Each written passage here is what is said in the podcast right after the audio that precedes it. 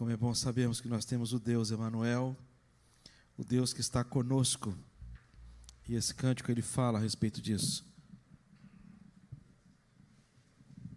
Que para sempre Deus estaria conosco e como assim Deus está. Quero convidar os irmãos a abrirem suas Bíblias no texto de Gálatas, carta de Paulo aos Gálatas, no capítulo 1. Gálatas capítulo 1.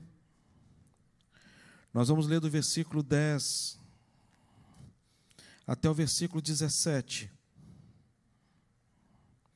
Gálatas 1, versículo 10 até o versículo 17, que diz assim a palavra do Senhor: Porventura procuro eu agora o favor de homens ou o de Deus? Ou procuro agradar a homens? Se agradasse ainda a homens, não seria servo de Cristo. Faço-vos, porém, saber, irmãos, que o evangelho por mim anunciado não é segundo o homem, porque eu não recebi nem o aprendi de homem algum, mas mediante a revelação de Jesus Cristo. Porque ouviste qual foi o meu proceder outrora no judaísmo, como sobremaneira perseguia eu a igreja de Deus e a devastava. E na minha nação, quanto ao judaísmo, avantajava-me a muito da minha idade, sendo extremamente zeloso das tradições de meus pais. Quando, porém, ao que me separou antes de eu nascer e me chamou para sua graça, aprove revelar seu filho em mim, para que eu o pregasse entre os gentios, sem detença. Não consultei carne e sangue, nem subi a Jerusalém para que para os que já eram apóstolos antes de mim, mas parti para as regiões da Arábia e voltei outra vez para Damasco. Até aqui. Pai, de maneira muito especial, fala o nosso coração, através da ação do Teu Santo Espírito, nós que aqui estamos, nossos irmãos e irmãs que estão acompanhando o culto em suas casas. Que o Senhor fale ao nosso coração mais uma vez, porque nós precisamos de ouvir a tua palavra. Em nome de Jesus oramos. Amém. Amém. Queridos irmãos e irmãs, quando a gente é criança, as nossas escolhas, elas são direcionadas pelos nossos pais. E como é bom quando ainda temos os filhos pequenos, né, Paulos? E quando a gente tem a oportunidade de direcionar as escolhas dos nossos filhos. Quando eles chegam à adolescência, a adolescência é, é uma idade em que há um conflito nas, das escolhas.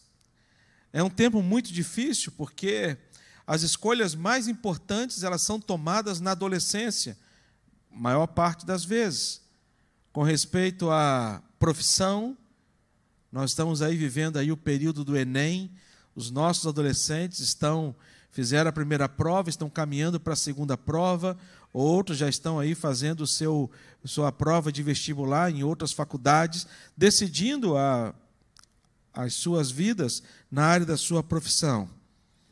Quando jovem, a gente sofre também por conta das nossas escolhas e temos a cada dia de fazê-las. E quando chega a fase adulta, nós colhemos os frutos da nossa das nossas escolhas. A fase adulta é essa. E a verdade é que a gente faz escolhas ao longo de toda a nossa vida e durante todos os dias nós fazemos escolhas. E eu gostaria de tratar com os irmãos hoje de maneira muito é, maneira rápida e objetiva sobre esse tema, sobre o tema caminho. E um caminho proposto por Deus a cada um de nós. Aqui, essa carta é uma carta que Paulo escreve aos Gálatas. Gálatas não é uma cidade, Gálatas é uma região chamada Galácia, aonde diversas igrejas estavam aqui nessa região, diferente da igreja de Éfeso, diferente da igreja de Colosso, diferente da igreja de Tessalônica.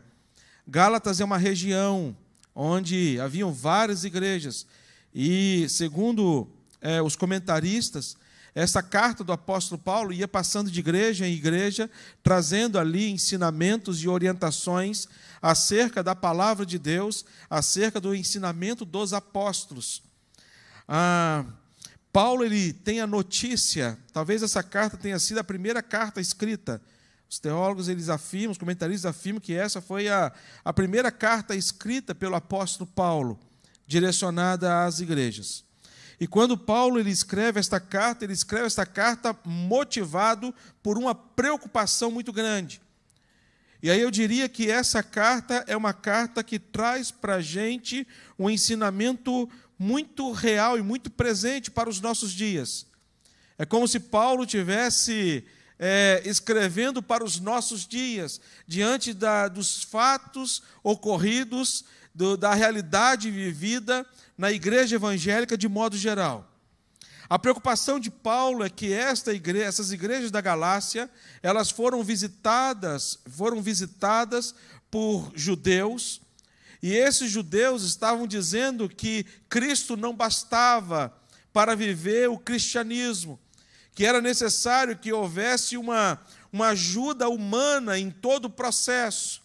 Ele vai trazer para a gente a respeito desse, desse ensinamento, quando o apóstolo Paulo ele vai trazer aqui a sua admiração no versículo 6, quando ele diz: Admira-me que estejais passando tão depressa daquele que vos chamou da graça de Cristo para outro evangelho. Então era uma igreja que estava assim ouvindo uma outra mensagem, senão a mensagem pregada pelo apóstolo Paulo a respeito da salvação pela graça dizendo que haveria a necessidade de ter uma, uma ação humana diante de, de todo o processo para a salvação. E aí, apóstolo Paulo ele traz uma palavra dura logo no início da carta, quando ele vai trazer aqui no versículo 8, quando ele fala: Mas, ainda que nós, nós quem? Apóstolo Paulo e os apóstolos, ainda que nós, e ainda que um anjo vindo do céu vos pregue evangelho que vai além do que vos temos pregado, seja considerado anátema, amaldiçoado. A pregação que, que Paulo ele traz à igreja diante do verdadeiro evangelho diante da verdadeira mensagem, que é a mensagem da salvação por meio de Cristo Jesus, Paulo ele traz este grande ensinamento a esta igreja. E quando a gente olha para hoje, a gente percebe o quanto essa mensagem ela precisa ser anunciada e pregada. Como que o evangelho da graça hoje precisa ser anunciado e pregado ainda hoje.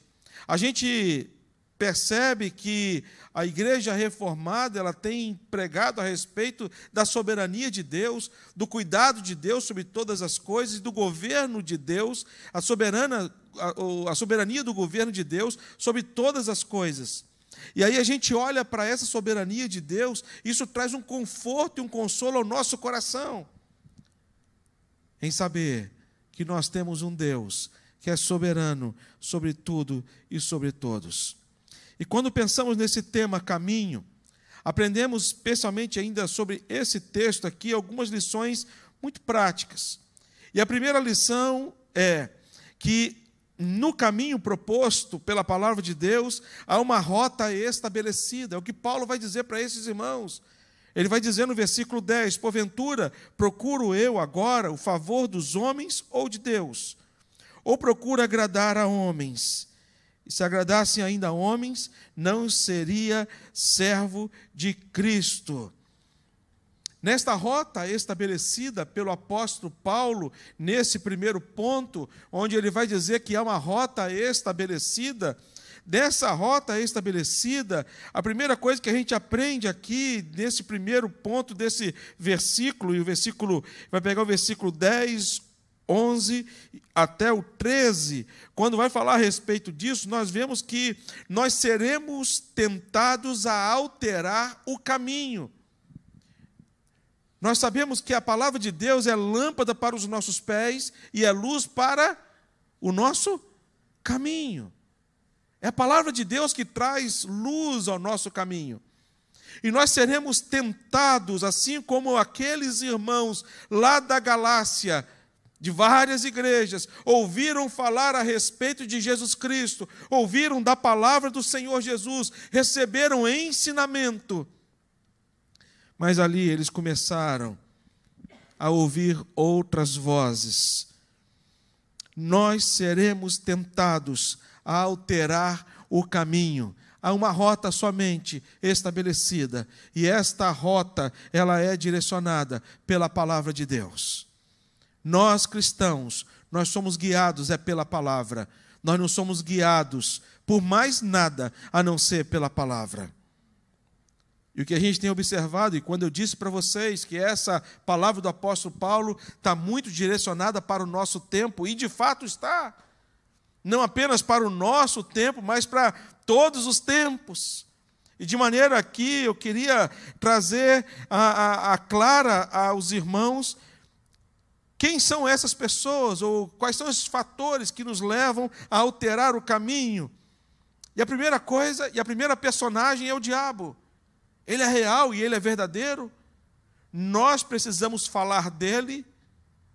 Ele é aquele que persegue a igreja, que persegue a gente. Quando a gente olha para Apocalipse capítulo 12, Apocalipse capítulo 12 diz que quando Jesus é assunto aos céus, quando Jesus chega até os céus, houve uma grande peleja nos céus, e não houve mais lugar para Satanás no céu, e ele foi expulso do céu. Depois da morte, ressurreição de Cristo, de aparecer para os discípulos, e quando ele vai assunto aos céus, Apocalipse capítulo 12, ele narra essa grande chegada épica de Jesus, e vai dizer que houve grande batalha no céu. Gabriel e seus anjos batalharam contra os anjos, a terça parte dos anjos. E mesmo no céu eles perderam a grande guerra. E eles foram expulsos do céu. E o texto de Apocalipse vai dizer: houve grande festa no céu. Aqueles que estavam no céu fizeram uma grande festa e celebração, porque foi expulso o grande acusador das nossas almas. Mas ele vai dizer para mim e para você: um texto desesperador. Ele vai dizer: Ai da terra e do mar, porque Satanás foi lançado até vós, cheio de cólera e cheio de ira.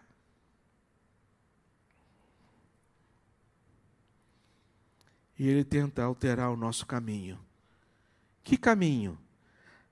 O caminho proposto por, pelo Senhor, que a palavra de Deus é a nossa lâmpada que ilumina o nosso caminho, e ele tenta de alguma forma desviar o caminho que a gente vive. Por isso que eu digo para você, o texto, esse texto é muito real para os nossos dias. Porque ainda hoje ele nos tenta de, nos de tirar a direção. Se ele tentou o próprio Jesus Cristo, o próprio Jesus Cristo, ele levou, foi, Jesus foi levado ao deserto pelo Pai para ser tentado por Satanás. Se ele foi tentado pelo próprio, pelo próprio, o Senhor Jesus foi, foi tentado por ele, quanto mais nós.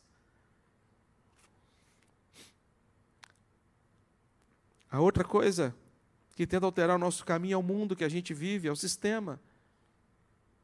E o sistema está bruto, meus irmãos. O sistema está atacando a gente de forma assim, trazendo para a gente novas ideologias de vida, falando para a gente que pecado não é mais pecado, que nós vivemos diante de uma nova cultura, e essa nova cultura, tudo que a palavra de Deus fala para a gente que, que não é para ser, houve uma normatização no nosso coração já não ah, já não já não fere mais as nossas, os nossos olhos diante de coisas que nós temos visto nesse mundo que a gente está vivendo, coisas que para algum tempo atrás trazia a, a, a, a espanto e até repulsa. Mas hoje é mais normal o diabo, o mundo e também a carne, a nossa nossa própria natureza humana caída. Quando Tiago, no capítulo 1, versículo 12 a 19, ele vai dizer: Ninguém ao ser tentado diga sou tentado por Deus, porque Deus não pode ser tentado pelo mal e ele mesmo a ninguém tenta. Ao contrário, cada um é tentado pela sua própria cobiça. Nós somos tentados a desviar do caminho. Ainda mais diante da cobiça. Falando ainda do bairro aqui onde a gente mora. Quando a gente fala a respeito dessa rota estabelecida, não apenas somos tentados a alterar o caminho, mas a, a, vai, apóstolo Paulo, ele vai trazer para a gente uma grande palavra de que nós temos que tomar decisão. Eu comecei falando para aqui na, na, na, na, nossa mensagem a respeito da, da, das, das decisões que nós tomamos, de, de cada momento em que nós somos levados a, a ter as nossas escolhas. E aqui apóstolo Paulo, ele declara declara diante de todos que ele tem uma disposição no seu coração de escolher. Assim como Josué, pessoal, olha, não sei a quem vocês vão servir, mas eu quero dizer para vocês: eu não vou servir aos deuses deste mundo, eu e a minha família serviremos ao Senhor. Nós estamos precisando, queridos irmãos que aqui estão, irmãos que estão em casa, nós estamos precisando de cristãos hoje que sejam referência nessa sociedade, mas não referência para trazer um orgulho espiritual, não cristãos que querem tão somente sair bem na foto, mas cristãos que querem dizer: eu e a minha casa serviremos ao Senhor. É servir ao Senhor, é se colocar aos pés da cruz de Cristo, é pegar esta palavra e dizer: Eu estou disposto e disposta a encarnar esta palavra na minha vida, custe o que custar. Era o que os cristãos faziam e davam a sua própria vida pela palavra de Deus. Não era negociado. Por isso, devemos tomar uma decisão. Por isso que o apóstolo Paulo ele vai dizer: porventura procuro eu agradar agora a favor de homens ou de Deus? Apóstolo Paulo podia muito bem dizer: ah, eu vou ficar mal com aquela igreja, mas em hipótese alguma. Eu tenho que falar a verdade, e a verdade é essa. A palavra de Deus ela não pode ser negociada, os princípios bíblicos não podem ser negociados. Segunda coisa que a gente aprende nesse texto: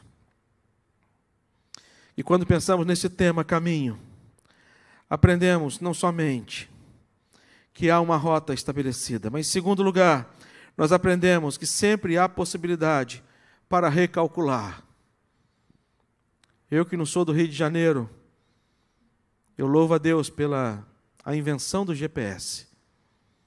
Eu lembro quando eu cheguei aqui em 2010, não tinha ainda o GPS por celular, eu tive que ir numa loja comprar um aparelho próprio de GPS, instalar no meu carro, instalar não, colocar lá no meu carro, e aí calculava as rotas e eu ficava admirado em ver como que aquela mulher sabia todas as ruas. Eu falei assim, meu Deus, que mulher inteligente. E a Glícia falou assim, olha, se essa mulher sair de dentro, eu dou um pega nela. Depois que ela falou isso, o meu GPS ficou mudo, não sei porquê. A mulher sumiu. Sabe, sempre há possibilidade de recalcular, e quantas vezes a gente entra em rota diferente, a gente erra o caminho, e a palavra vem recalculando. E por que, que eu estou falando isso? Porque Paulo aqui, ele traz para a gente esse grande exemplo. Eu amo a palavra de Deus, eu amo a palavra de Deus, porque a palavra de Deus ela é ela é clara, ela não é mentirosa, ela não esconde os fatos. Ela não fala de Paulo, ela não esconde que Paulo era um perseguidor da igreja, ela não esconde quem era Paulo. Talvez se fosse um livro, um outro livro escrito por um ser humano, sem a ação divina, talvez ele ia, a, ele ia, assim, de alguma forma, não registrar quem foi apóstolo Paulo, quem era Saulo, mas começar a história de Saulo desde a sua conversão, como assim foi com Pedro Pedro era pescador, mas nenhuma história antes da vida de Pedro narrada, tão somente quando Jesus encontra Pedro e os outros discípulos. E Paulo aqui ele vai dizer: porque ouviste qual foi o meu proceder outrora no judaísmo, como sobremaneira persegui eu a igreja de Deus e a devastava. Paulo vai dizer para esses irmãos: ó, no meu caminho, na minha caminhada, a minha rota ela foi recalculada. E de fato, quando nós encontramos com Jesus Cristo, a nossa rota ela é recalculada, os caminhos eles são totalmente mudados.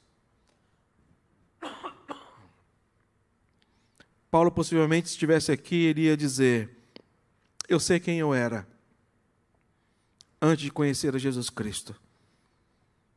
Mas agora eu sei quem eu sou. Paulo possivelmente iria dizer: Eu sei para onde eu ia, sem conhecer Jesus Cristo, achando que eu ia conseguir a salvação através dos meus méritos, através das minhas ações. Mas eu estava a caminho do inferno. Mas depois de encontrar Jesus Cristo e conhecer a Sua graça, eu sei para onde eu vou. Com certeza esse seria o testemunho, e é o testemunho de todos nós. E quando a gente olha para esse texto, sempre há possibilidades para recalcular e sempre haverá possibilidades para novo começo, para novos começos. E essa possibilidade a gente aprende, em primeiro lugar, que é para pessoas comuns. É Pedro e João, homens iletrados e incultos, mas também é para Paulo, alguém que foi alguém que aprendeu aos pés de Gamaliel, alguém erudito, alguém que tenha, tinha um conhecimento, que dentro da, dentro da tradição judaica, da, do povo judeu, ele era judeu de judeu, da tribo de Benjamim, sendo preparado para ser um mestre. Mas pessoas comuns, simples, como Pedro, um pescador, para pessoas imperfeitas. Esse recalcular do caminho é para pessoas imperfeitas, para as pessoas que, que erram. E quantas vezes nós erramos ao longo da nossa caminhada, quantas vezes nós desviamos do caminho e temos que ir lá pegar a palavra de Deus e recalcular e dizer: não seja a minha vontade, mas a vontade do Senhor, e nós voltamos para o caminho da presença do Senhor. Apóstolo Paulo ele declara em 1 Timóteo 1,13: Ai de mim. Quando ele vai dizer, a mim, que noutro tempo era blasfemo, perseguidor e insolente. Mas obtive misericórdia, pois fiz na ignorância, na incredulidade. E o que mais me, me chama atenção nesse texto, quando eu estava preparando esse texto, irmãos, é que Paulo ele vai dizer para a gente que esse recalcular o caminho não é apenas para pessoas comuns, pessoas imperfeitas, mas para pessoas atraídas por Deus. Pessoas a quem Deus atrai. Pessoas a quem Deus chama diante de um chamado irresistível da parte de Deus ao coração das pessoas. Mas como assim irresistível? Quando ele vai declarar no versículo 15: quando, porém, ao que me separou antes de eu nascer e me chamou pela sua graça. Apóstolo Paulo está falando de um chamado irresistível da parte de Deus. Apóstolo Paulo está falando de um Deus que o amou antes mesmo dele nascer. Um Deus que o separou antes mesmo dele nascer. Ele vai dizer: ao que me separou. Ele está dizendo: olha, eu estou no ministério, eu estou diante do que eu faço, a vida que eu tenho, não é porque eu sou apóstolo Paulo, mas porque Deus me separou. E quando a gente sabe que a palavra santo não é a palavra que a palavra melhor forma de a gente traduzir santo na palavra de Deus não é que você, aquela pessoa que não tem pecado, mas santo é o que? São os separados. Eu fui separado por Deus. Eu não estou no mundo por quê? Porque Deus me tirou do mundo. Eu não estou nos laços da perdição por quê? Porque Deus me tirou desse laço da perdição. Eu não estou morto nos meus delitos e pecados por quê? Porque Deus me deu vida e Deus me separou. A ação é de Deus, a iniciativa é de Deus. Tudo acontece diante da ação nossa com Deus. A iniciativa sempre será de Deus, movida pelo amor em Jesus Cristo por cada um de nós. Não é pelos nossos merecimentos, não é por aquilo que nós fizemos ou não fizemos. Quando Paulo foi chamado por Deus, qual a coisa boa que Paulo estava fazendo? Paulo estava com uma carta, tinha acabado de participar da morte de Estevão, o primeiro mártir da, da história da igreja cristã. Paulo está indo perseguir cristãos. No caminho, Deus chega para ele e fala: Saulo, Saulo, por que você me persegue? Ele vai dizer: Ao que me separou. Aí as pessoas vão dizer: Mas, ah, mas tudo bem, Deus separou Paulo. Porque Deus sabia ali, Deus, Jesus estava, Deus já estava sabendo que Paulo era um grande líder, um grande erudito, uma pessoa que foi criada aos pés de Gamaliel. Então, geralmente, não, ele foi escolhido por conta disso. Mas não, Paulo vai dizer, antes de eu nascer. Deixa eu falar uma coisa para você. E falar uma coisa para mim. Antes da gente nascer, Deus já nos conhecia. Antes de você nascer e eu nascer, Deus já nos amava. Antes de eu nascer e você nascer, Deus já tinha propósito. Eu não gosto da expressão sonhos de Deus. Sabe por quê? Porque Deus não sonha. Deus realiza. Porque Deus não dorme. Não dormita aquele que te guarda. Se não dorme, ele não sonha. Deus não tem desejo para a sua vida, Deus tem propósito.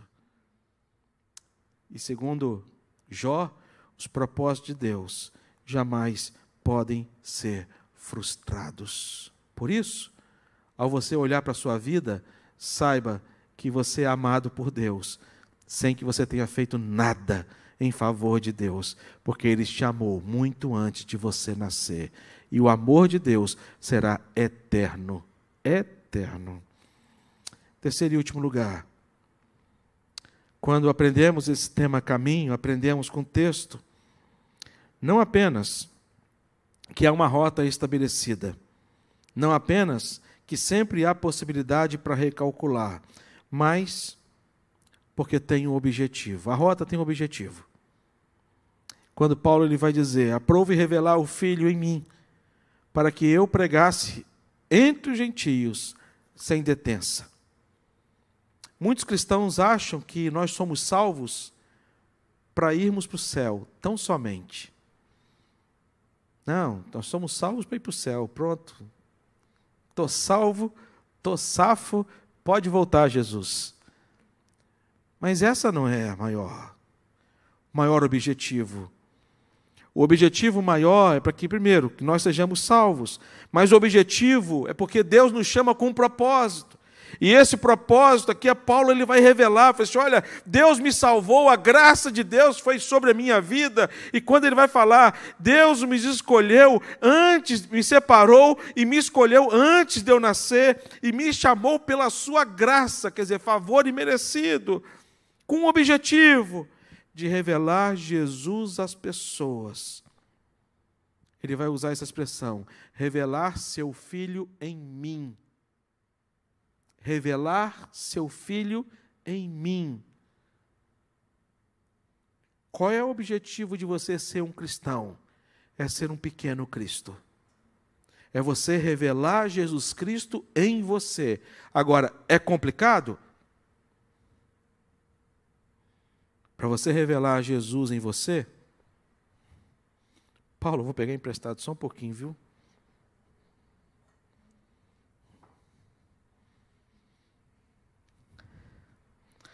Revelar Jesus em você Sabe o que significa? Significa que você, que está acostumado a sentar no trono e comandar as coisas, e dar as ordens, e dizer: a minha vida tem que ser assim, minha vida tem que ser assado, minha vida tem que ser assim. Para aqueles que falam assim: ah, eu sou assim, eu nasci assim, e eu vou ser sempre assim. E eu tenho uma filha chamada Gabriela. Sabe? Mas não é uma música, não. Estou falando só que tem uma filha chamada Gabriela. É você chegar e sair daqui e falar assim: Jesus, isso aqui não é meu lugar. Isso aqui é o lugar do Senhor. Aqui é o lugar do Senhor. Não é o meu lugar. É quando você pega essa palavra aqui, e essa palavra aqui, ela não vai ser tão somente um, mais um livro na sua casa. Quando essa palavra aqui, você se dispõe a encarnar essa palavra como marido, Quando você se dispõe a encarnar essa palavra como marido e ser homem e assumir. Porque ser cristão, marido, é ser homem. É você pegar encarnar essa palavra aqui como esposa. Eu vou encarnar essa palavra aqui como esposa. E você, esposa. Mesmo que eu não queira ser esposa. Ah, eu não vou querer ser esposa, não. Então você está no trono. Ah, não. Ser esposa diante da Bíblia é muito ruim. Ser marido diante da Bíblia é muito ruim. Eu volto para o trono. É melhor eu reinar do que Jesus. Tem que sair do trono. Deixar o trono. É ser filho e saber ser filho, e se portar como filho. É você ser patrão e se portar como patrão, dentro não de um senhorio pessoal, mas um senhorio da palavra de Cristo. É você olhar para o mundo e dizer para o mundo: as coisas do mundo não cabem mais para mim. É você olhar para as coisas que Satanás tem lançado para a sua vida e dizer: Satanás, você está vencido em nome de Jesus, porque eu te venço através da oração e da palavra.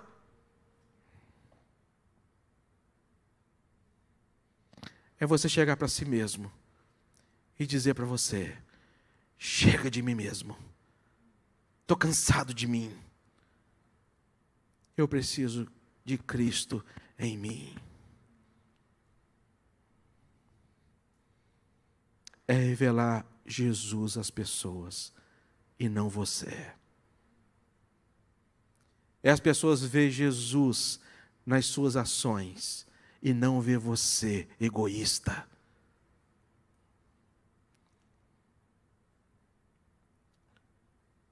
tem um objetivo. Mas aqui ele vai dizer para a gente que o objetivo, ele além de revelar Jesus às pessoas, mas é um compromisso pessoal.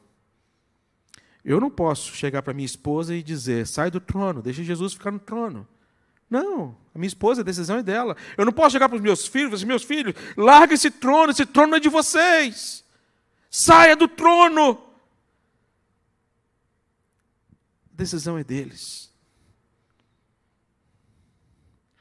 Mas o que Paulo vai dizer para a gente é que não existe exceção.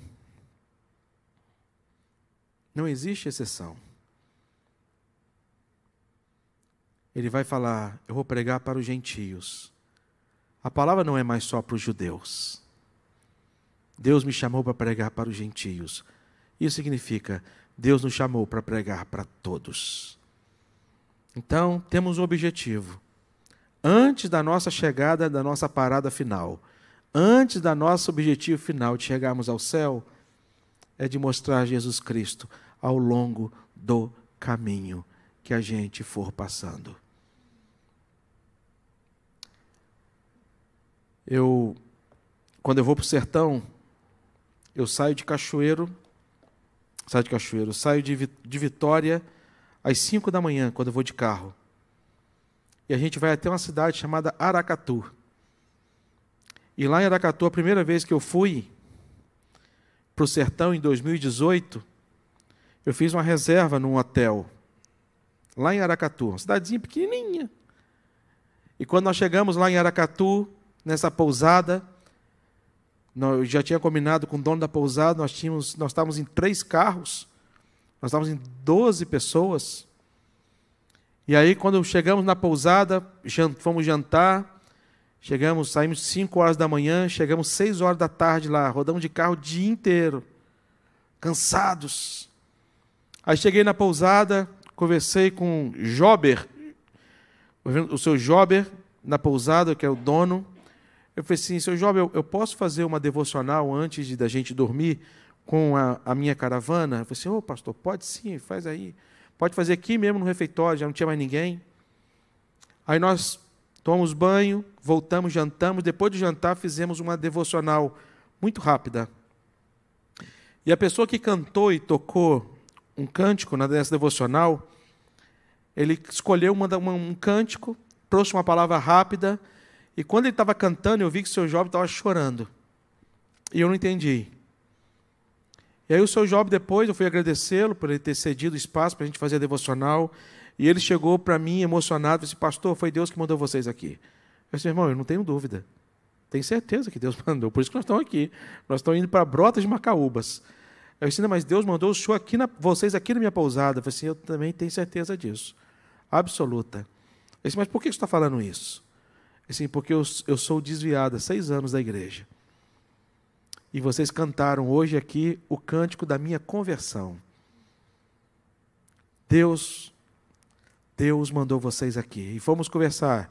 E eu fiquei até meia-noite quarenta, até meia-noite tanta, conversando com o seu Job, conversando a respeito da mensagem do Evangelho. E aí eu cheguei para ele e perguntei, de manhã cedo a gente tem costume de fazer o nosso devocional, o senhor pode, o senhor autoriza a gente fazer devocional? Eu falei assim, pastor, o senhor autoriza eu trazer a minha família e um amigo meu se autorizo. Pode trazer quem o senhor quiser, até a cidade toda.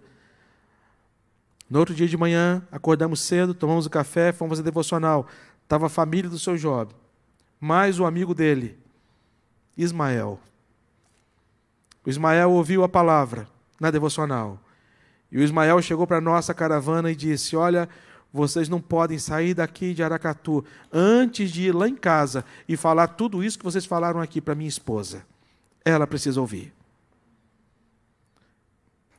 Mudamos os planos da viagem, fomos para a casa do Ismael. E lá nós fizemos um culto na casa do Ismael, logo de manhã. Ele acordou a esposa: Senhora, você precisa ouvir o que eu ouvi. Você precisa ouvir o que eu ouvi. Falamos da palavra de Deus. O Ismael, ele é um empresário lá em Aracatu, e ele chegou para a gente e falou assim: Olha, aqui não tem a igreja de vocês, precisa ter.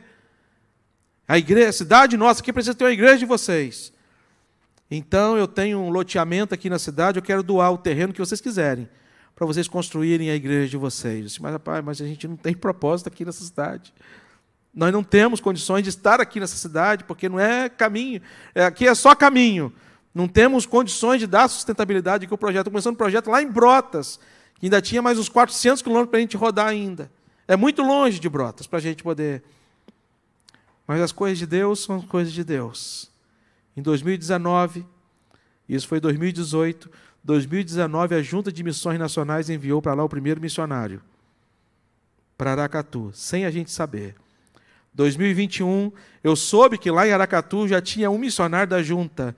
E eu liguei então para a junta de missões, dizendo para ela: vocês têm um terreno lá em Aracatu, vocês nem sabem disso. E eu fui lá em Aracatu entregar um terreno para a junta de missões nacionais, para que o Job, o Ismael, pudesse então participar e hoje nós temos uma igreja presbiteriana lá em Aracatu. É no caminho. As pessoas têm que ver na gente Jesus Cristo. É no caminho, não só dentro da igreja, não só nas programações da igreja, mas é no caminho. Nós vamos orar. Quero convidar aqui a Eveli, ela líder de, dos nossos intercessores, tem feito assim um trabalho tão lindo na nossa igreja tão importante. Ela vai interceder por nós. E eu vou entregar a cadeira do Paulo, viu, Paulo? Você pode estar no trono, viu, Paulo? Esse aqui pode.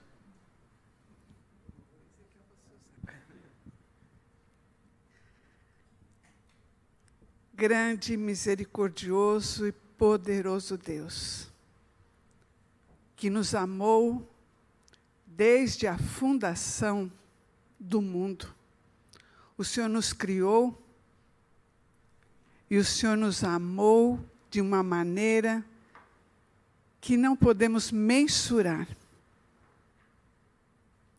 O Senhor nos chamou para servir.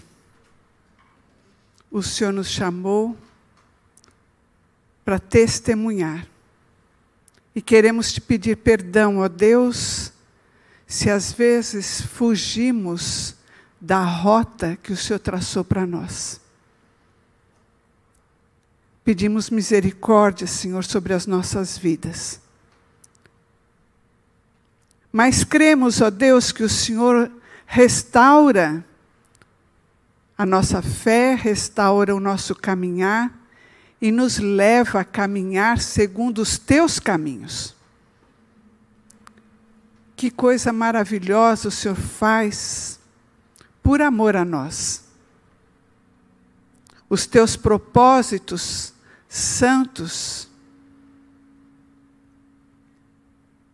Nós não conhecemos. Dá-nos, ó Deus, visão e coração para ver os teus propósitos.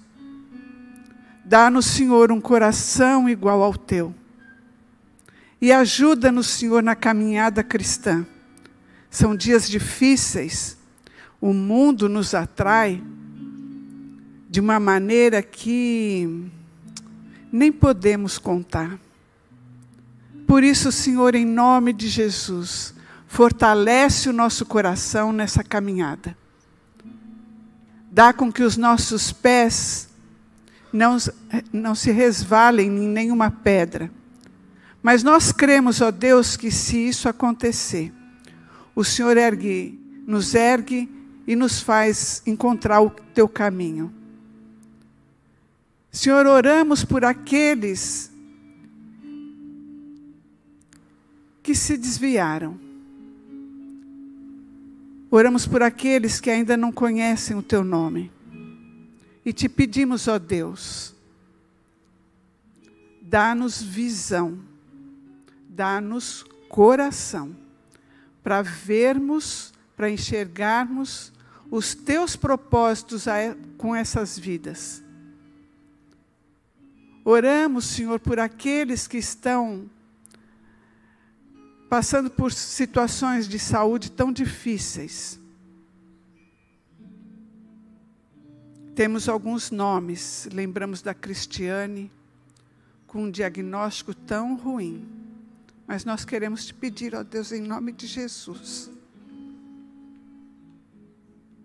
Fortalece, Senhor, a Cristiane. e dá que as vidas que a cercam sejam testemunhos, testemunhas do grande poder que o Senhor tem. Oramos por aqueles, ó Deus, que estão perturbados, sem esperança, estão perdidos. E clamamos, ó Deus, misericórdia sobre a vida deles. Alcança o coração deles, ó Deus, em nome de Jesus. Fortalece-nos, ó Deus. Dá-nos visão do teu reino, para a honra, glória do teu nome. Nós fazemos essa oração no nome de Jesus Cristo. Amém.